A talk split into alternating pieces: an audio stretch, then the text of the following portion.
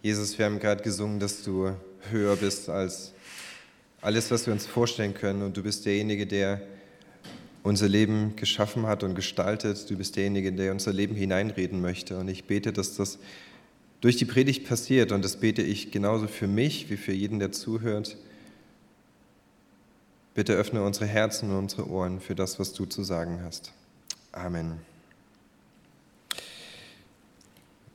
Ihr Lieben, ich möchte über ein Thema sprechen, was, glaube ich, in der Corona-Zeit sehr viel gelitten hat, was wir vielleicht schleifen lassen haben und vielleicht ist es ein Symptom, wie ich es vorhin gesagt habe, für Dinge, die vorher schon gefehlt haben.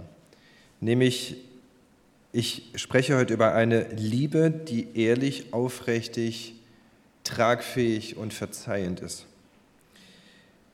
In den Evangelien wird sie als das wichtigste Gebot beschrieben und vielleicht ist es auch dein Gebot für 2023. Am Anfang dieses Jahres, was so komplett leer und unbeschrieben noch vor uns steht, vielleicht ist es das, was du für deine Familie oder für deine Gemeinde, für deinen Beruf oder für dich selbst und deine Gottesbeziehung brauchst. Ich lese aus, Matthäus, äh, aus Markus 12. Und es trat zu Jesus einer der Schriftgelehrten, der ihnen zugehört hatte, wie sie miteinander stritten. Interessanter Kontext. Als er sah, dass Jesus gut geantwortet hatte, fragte er ihn, welches ist das höchste Gebot von allen? Und Jesus antwortete, das höchste Gebot ist, höre Israel, der Herr, unser Gott, ist der Herr allein und du sollst den Herrn, deinen Gott, lieben von ganzem Herzen, von ganzer Seele, von ganzem Gemüt und mit all deiner Kraft. Und das andere ist dies, du sollst deine Nächsten lieben wie dich selbst. Es ist kein anderes Gebot größer als diese. Ich möchte das, was Martin Luther als Doppelgebot der Liebe beschreibt, möchte ich heute als das dreifache Gebot der Liebe entfalten.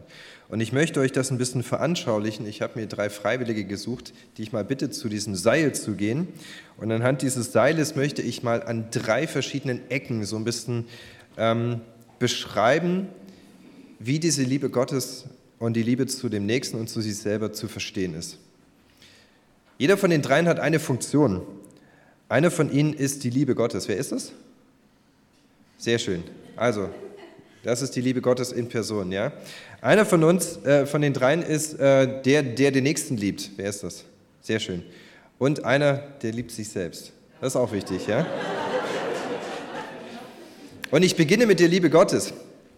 Gottes Wesen und jetzt kannst du denn äh, das Dreieck so ein bisschen hochhalten, also er hält die Liebe Gottes hoch. Gottes Wesen ist Liebe, das lesen wir in der Bibel, aber es ist gar nicht so selbstverständlich.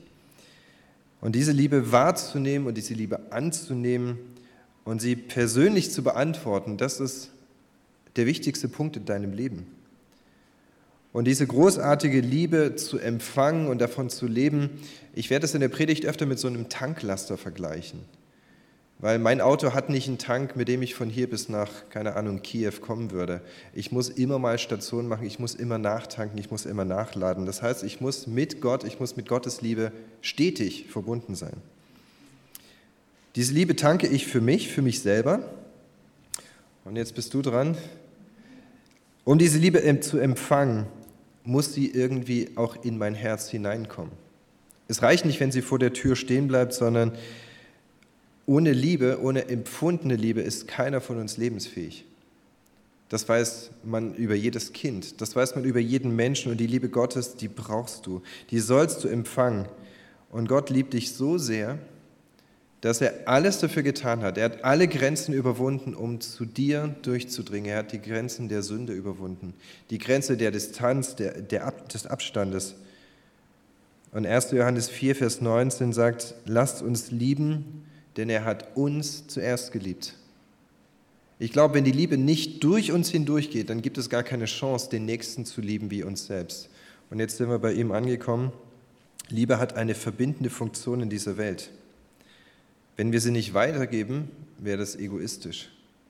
Und es steckt, wie ich schon gesagt habe, eine Reihenfolge darin, eine Reihenfolge, in der der Nächste sogar indirekt auf Gott hingewiesen wird, selbst wenn er Gott nicht kennt. An unseren guten Werken sollen Menschen erkennen, wer Gott ist.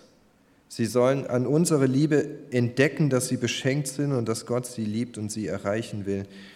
In dem Sinne profitiert sogar jeder davon. Und jetzt stellt euch vor, wir würden eine Dimension einfach weglassen. Wir würden die Liebe Gottes einfach mal schleifen lassen. Die gibt es nicht.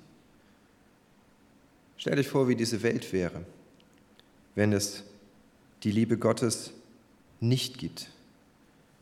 Wir hätten keine Überraschung. Wir hätten keine ewige Dimension, nichts Transzendentes. Wir hätten keine Agape.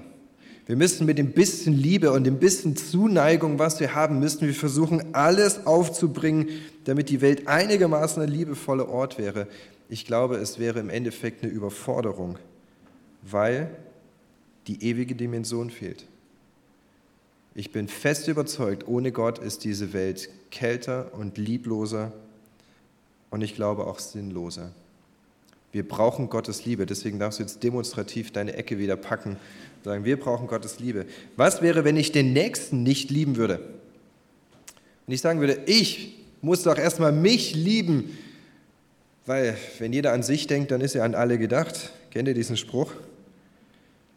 Was wäre das, wenn alle Menschen einfach nur nebeneinander herleben und jeder versucht, sich selber zu füttern.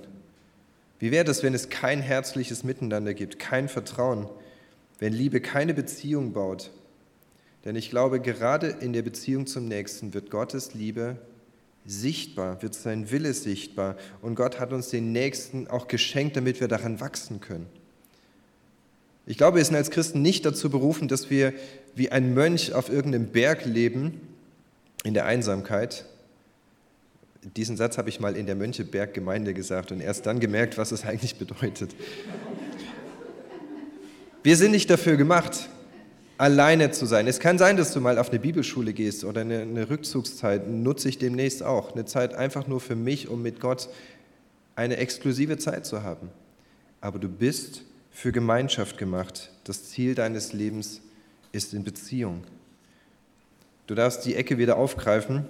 Und genauso ungesund wäre es, wenn wir uns selber rausnehmen würden.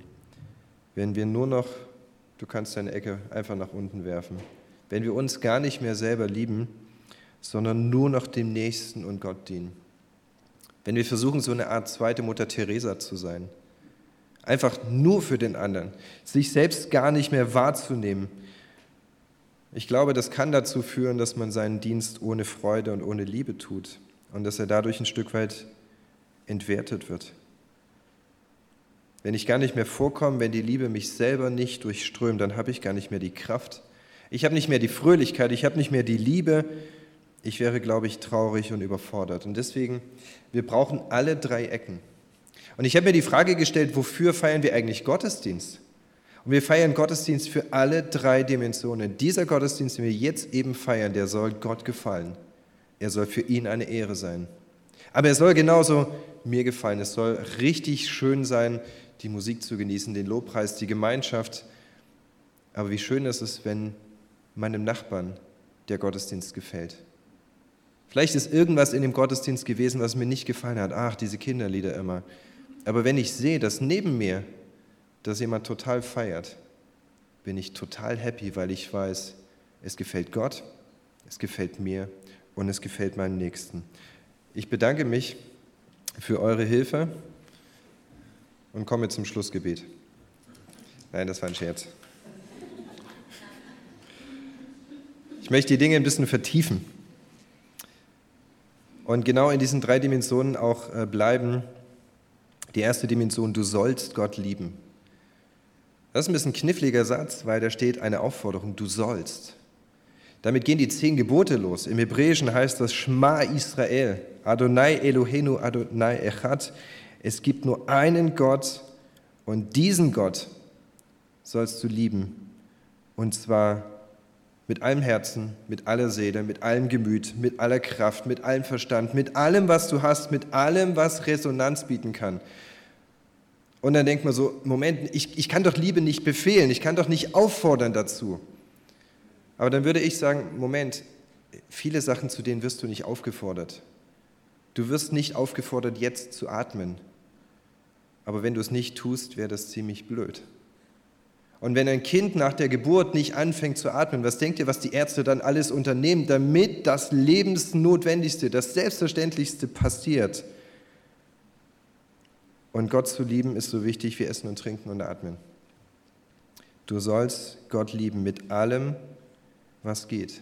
Aber diese Liebe Gottes, jetzt für die Elektriker unter uns, wir haben ein Spannungsproblem. Die Liebe Gottes hat eine Million Volt. Und wenn du in eine Million Volt dein Handy-Ladekabel reinsteckst, geht es kaputt. Weil die Liebe Gottes so groß ist, dass wir sie gar nicht wahrnehmen können. Wir würden daran verglühen, wir würden kaputt gehen. Gott muss sich selber ein Stück weit runterregeln, damit wir ihn wahrnehmen können, damit wir seine Liebe wahrnehmen können. Diese Agape, diese göttliche, diese hingebende, selbstschenkende Liebe, die nie versiegende Liebe. Und dann beschreibt 1. Korinther 13 diese Liebe wie folgt. Die Agape, hier steht immer Agape für Liebe, also die göttliche Liebe. Agape ist langmütig und freundlich. Agape eifert nicht, sie treibt nicht Mutwillen, sie bläht sich nicht auf, sie verhält sich nicht ungehörig. Sie sucht nicht das Ihre, sie lässt sich nicht erbittern, sie rechnet das Böse nicht zu. Sie freut sich nicht über die Ungerechtigkeit, sie freut sich aber an der Wahrheit. Agape erträgt alles, sie glaubt alles, sie hofft alles und duldet alles die Liebe hört niemals auf.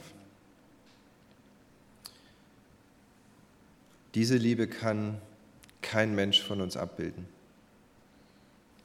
Ich glaube, es wäre eine Überforderung, das von jemandem zu wollen.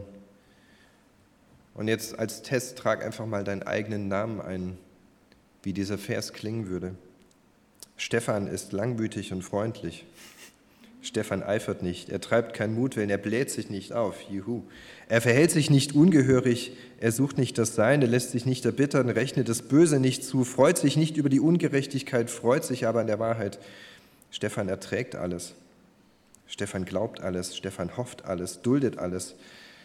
Wisst ihr, auf mich trifft dieser Text nicht zu. Aber er trifft auf Gott zu. Gott, der mit dieser übergroßen Liebe, mit dieser eine Million Volt Liebe in dein Herz hineintrifft, der dort landen will. Und der will, dass dein Herz reagiert, dass eine Resonanz kommt von ganzem Verstand. Ja, du sollst deinen Verstand einschalten und eingeschaltet lassen, aber auch von deiner ganzen Seele. Ich finde es schön, dass Glaube an Jesus nicht nur für Abiturienten gemacht ist, nicht nur für kluge Menschen, sonst hätte ich keine Chance. Ich habe mich bekehrt als Kind. Da war ich so klug, wie ein Kind eben ist. Und Liebe ist etwas fürs Herz. Liebe, die einfach passiert, die wir zulassen dürfen. Und Liebe, die gleichzeitig eine Tat ist. Für Gott ist Liebe eine Tat geworden und für dich ist die Antwort darauf auch eine Tat. Es ist ein Vertrauen, es ist ein Nachfolgen. Und wenn du Gott liebst, dann tu das volle Kraft voraus. Tu das mit allem, was du kannst. Gib Gott eine Antwort, denn er hat am Kreuz auf Golgatha, da hat er vorgelegt. Das ist seine Art und Weise, sich selbst klein zu machen. Gott wird Mensch und dieser Mensch wird ein Diener und er stirbt jämmerlich am Kreuz. So groß ist seine Liebe für dich. Trag deinen Namen ein. Deswegen kann ich nicht anders als sagen, Gottes Liebe hat eine Definition in einem Namen, ich kann von Gottes Liebe nicht im allgemeinen ZDF-Kontext von irgendwas reden. Ja, es ist was Nettes, sondern ich muss über Jesus reden, sonst ist die Liebe Gottes nicht definiert. Kolosser 2, Vers 9, in Christus wohnt die ganze Fülle der Gottheit lebendig, äh, leibhaftig. Und Römer 5, 8, Gott erweist seine Liebe zu uns darin, dass Jesus für uns gestorben ist, als wir noch Sünder waren. Kannst du dir das vorstellen, als du noch Sünder warst, hat Gott dich schon geliebt. Und all seine Hingabe, alle seine Selbstlosigkeit gipfelt auf dem Kreuz von Golgatha. Man könnte theologisch sagen, das Gipfelkreuz von Gottes Liebe. Gott durchbricht den Hass, er durchbricht die Angst und der Abstand, den die Sünde verursacht zwischen uns und Gott, den überwindet, ihr, überwindet er, als Jesus sagt, Gott, warum hast du mich verlassen? Johannes 15, 13, keiner hat größere Liebe als die, dass er sein Leben für seine Freunde lässt, ich ergänze, und für seine Feinde. Und für diese definierte Liebe bist du geschaffen worden.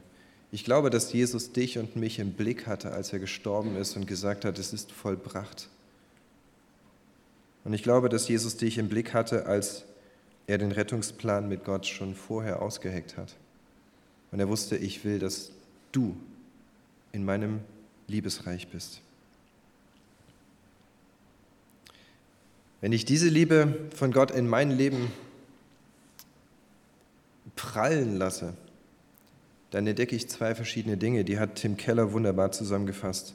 Ich erkenne mich selber. Ich kenne, dass ich mehr Macken und Schwächen habe, als ich mir je vorstellen konnte.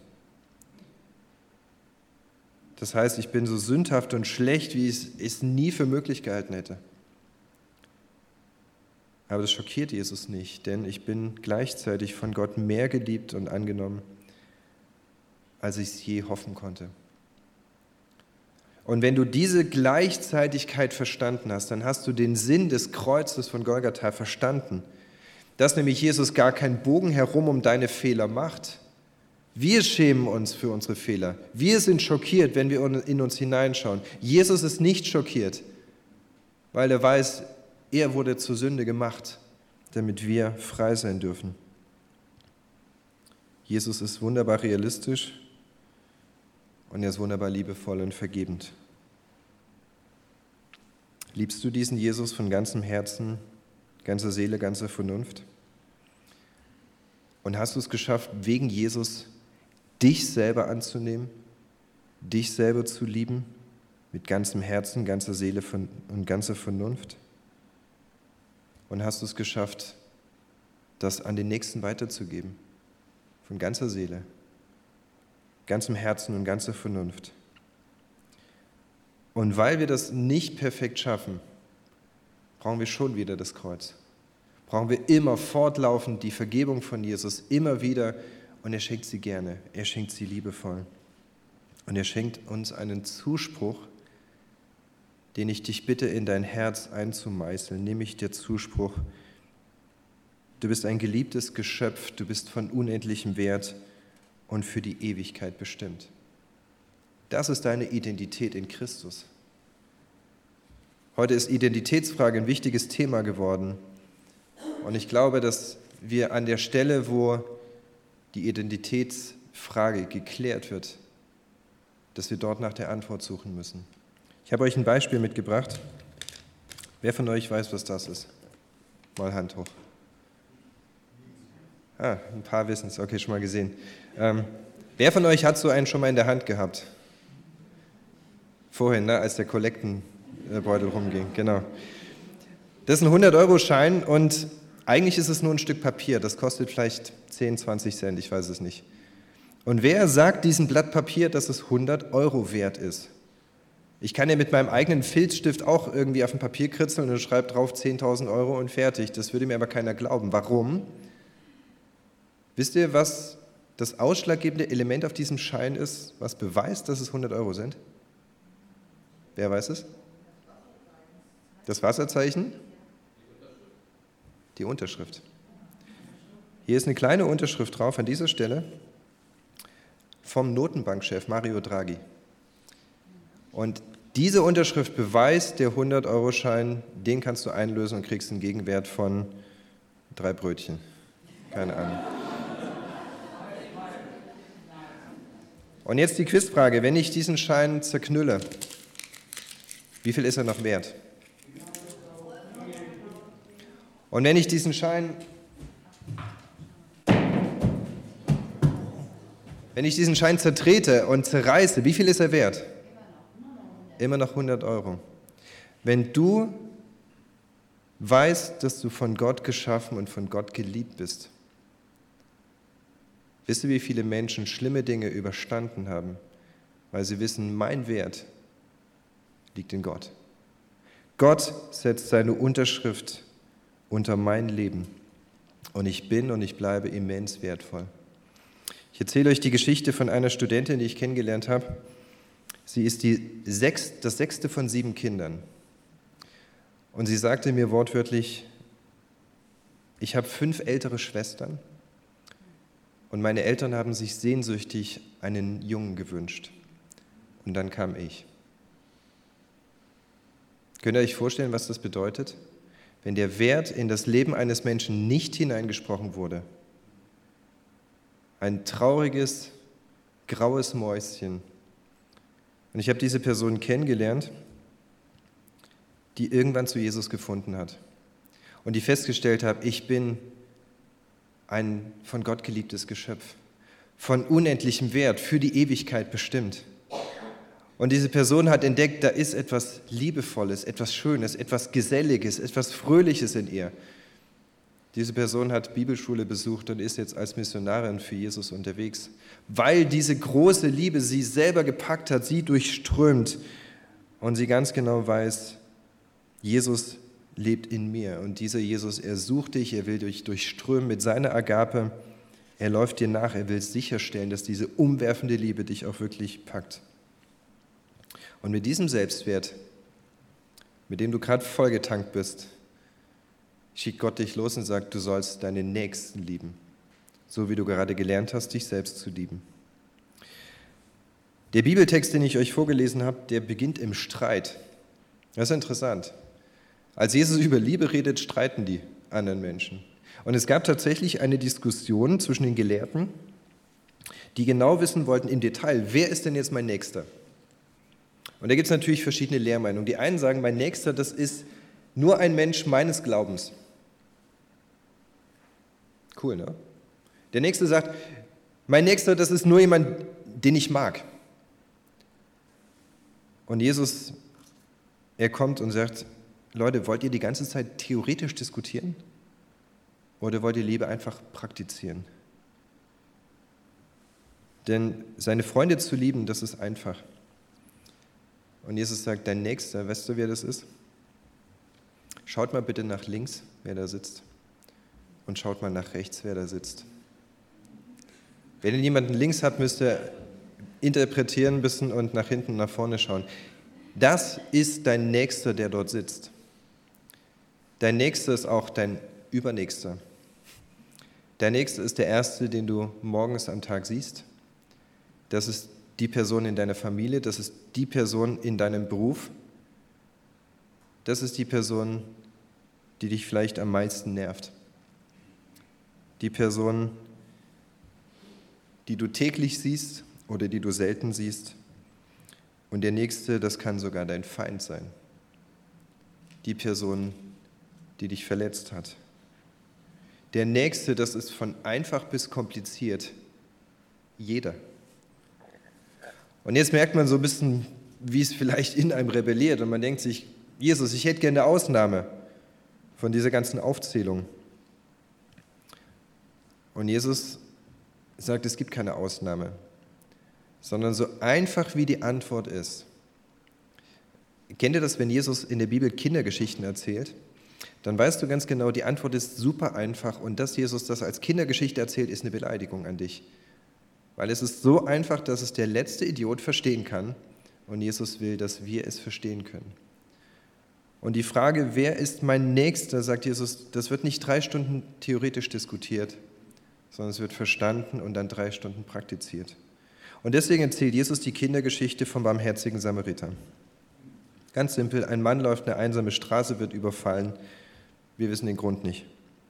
Er bleibt verletzt liegen und der Reihe nach kommen ganz wichtige Personen. Sie sehen, sie, sie sehen ihn, aber sie helfen ihm nicht. Jeder hat einen eigenen Grund, warum er weiterziehen muss. Da ist ein Priester dabei, da ist ein Lehrer dabei. Du kannst gern deinen eigenen Grund und deine eigene Person mit einsetzen. Vielleicht ist ein Pastor dabei. Und nur der Letzte in der Geschichte sieht den verletzten Mann dort liegen. Und er hält an, er hilft ihm. Er hilft ihm ausreichend und sogar noch mehr. Und er verschwindet unerkannt. Man kann ihm nicht mal mehr Danke sagen. Und jetzt die simple Frage, wer von den drei Passanten oder fünf Passanten oder 20 Passanten, wer hat es richtig gemacht? Die Antwort ist super einfach. Welchen von denen sollen wir uns zum Vorbild nehmen? Und jetzt lasst uns mal träumen, wie würde Kassel aussehen, wenn jeder wie der Samariter handeln würde? Wie würde Deutschland aussehen? Wie würde diese Welt aussehen? Wäre sie nicht viel schöner, viel gottgemäßer, viel angenehmer? Wäre das nicht eigentlich ein Traum? Und wisst ihr, warum wir diesen Traum nicht leben? Das ist eine Empfindungssache. Wir werten die negativen Sachen 100 zu 1 gegen die positiven. Geht mir selber auch oft so. Du erlebst 100 schöne Dinge und dann erlebst du diesen einen Zerbruch, diesen einen Moment, diese eine Beleidigung, diese eine Enttäuschung und die verhagelt dir den ganzen Tag. Weil das Negative schlimmer gewichtet wird als das Positive. Das ist typisch für Sünde. Ein Negatives macht 100 positive Sachen kaputt. Das Prinzip dieser Welt, Chaos entsteht von ganz allein, Ordnung musst du erst schaffen. Dunkel ist es von ganz allein, Licht musst du aktiv erzeugen. Lieblos ist es von allein, Liebe muss aktiv geschaffen werden. Was also müssen wir für Hürden überwinden, damit wir Liebe zeigen können? Und das möchte ich dich heute Morgen fragen. Was ist dein Beitrag konkret, um Menschen deine Nächstenliebe zu zeigen weil du von Gott die Power dazu bekommen hast. Und wenn wir von göttlicher Liebe reden, gibt es keine Ausnahmen. Und ich stehe hier als jemand, der Ausnahmen hat, der seine Ausreden hat, der vor Gott immer wieder wegläuft, wenn es heißt, so wie dir vergeben wurde, sollst du vergeben. So wie du geliebt wurdest, sollst du lieben. So wie du behandelt wurdest, gib es weiter und behalte es nicht für dich. Und vielleicht verstehen wir das Bild besser, wenn wir es mal komplett umdrehen. Stell dir vor, nicht nur du liebst den Nächsten, sondern der Nächste liebt auch dich zurück. Schau nach links und nach rechts. Stell dir vor, die beiden Menschen sind für dich verantwortlich. Sie kümmern sich um dich, sie achten auf dich, sie fragen dich, wie es dir geht und wo du Hilfe und Unterstützung brauchst. Das ist übrigens in dem Gleichnis vom barmherzigen Samariter genau die Blickrichtung. Jesus fragt das so ein bisschen umständlich am Ende. Wer von diesen dreien meinst du, ist der Nächste geworden für den, der unter die Räuber gefallen war? Also von welchen der dreien möchtest du selber behandelt werden, wenn du in einer Notsituation bist? Wäre das nicht der Himmel auf Erden, wenn die anderen dich so behandeln würden? Wenn selbst dein Feind, keine Ahnung, nach einem Autounfall anhält und dich aus dem brennenden Auto zieht? Und dich anschließend im Krankenhaus besucht mit Blümchen in der Hand und sagt, du, lass uns mal reden. Wir haben da so ein Ding zwischen uns und ich verstehe gar nicht, wie es dazu kam und ich möchte mich entschuldigen, weil ich von Gott was geschenkt bekommen habe. Wäre das nicht ein Traum, wenn dir so etwas passiert?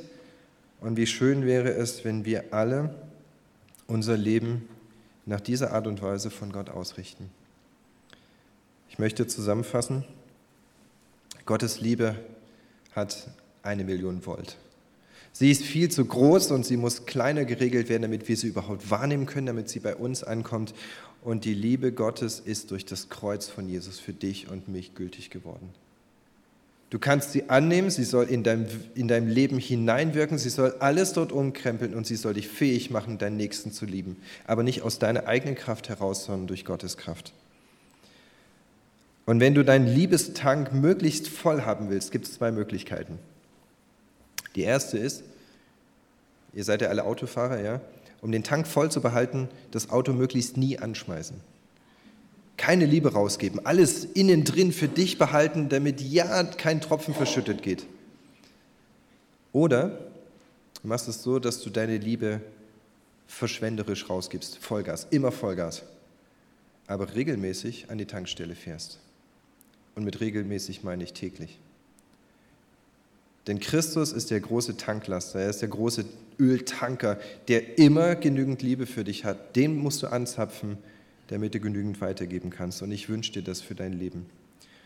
Ich ende mit dem Bibelvers, den meine Frau und ich als Trauvers ausgesucht haben. Und ich merke immer wieder, wie, wie wichtig und wie tiefgründig dieser Vers ist. 1. Johannes 4, 16. Gott ist Liebe und wer in der Liebe bleibt, der bleibt in Gott. Und Gott bleibt in ihm. Daran lerne ich mein ganzes Leben. Und ich wünsche euch dafür Gottes Segen. Ich bete. Lieber Herr, ich danke dir dafür, dass du keine theoretische Liebe bist, sondern in Fleisch und Blut.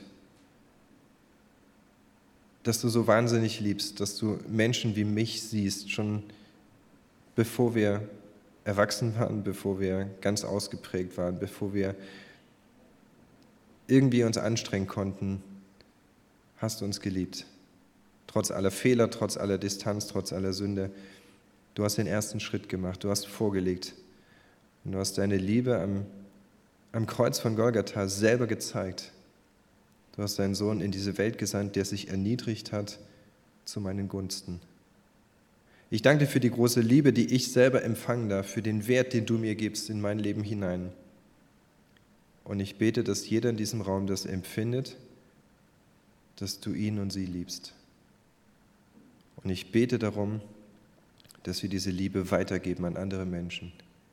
Dass wir nicht egoistisch sind, nicht die letzten Punkte in dieser Kette, sondern dass wir es weitergeben dass die Liebe immer weiter wandert und diese Welt und diese Stadt und unsere Familien, unsere Gemeinden durchdringt.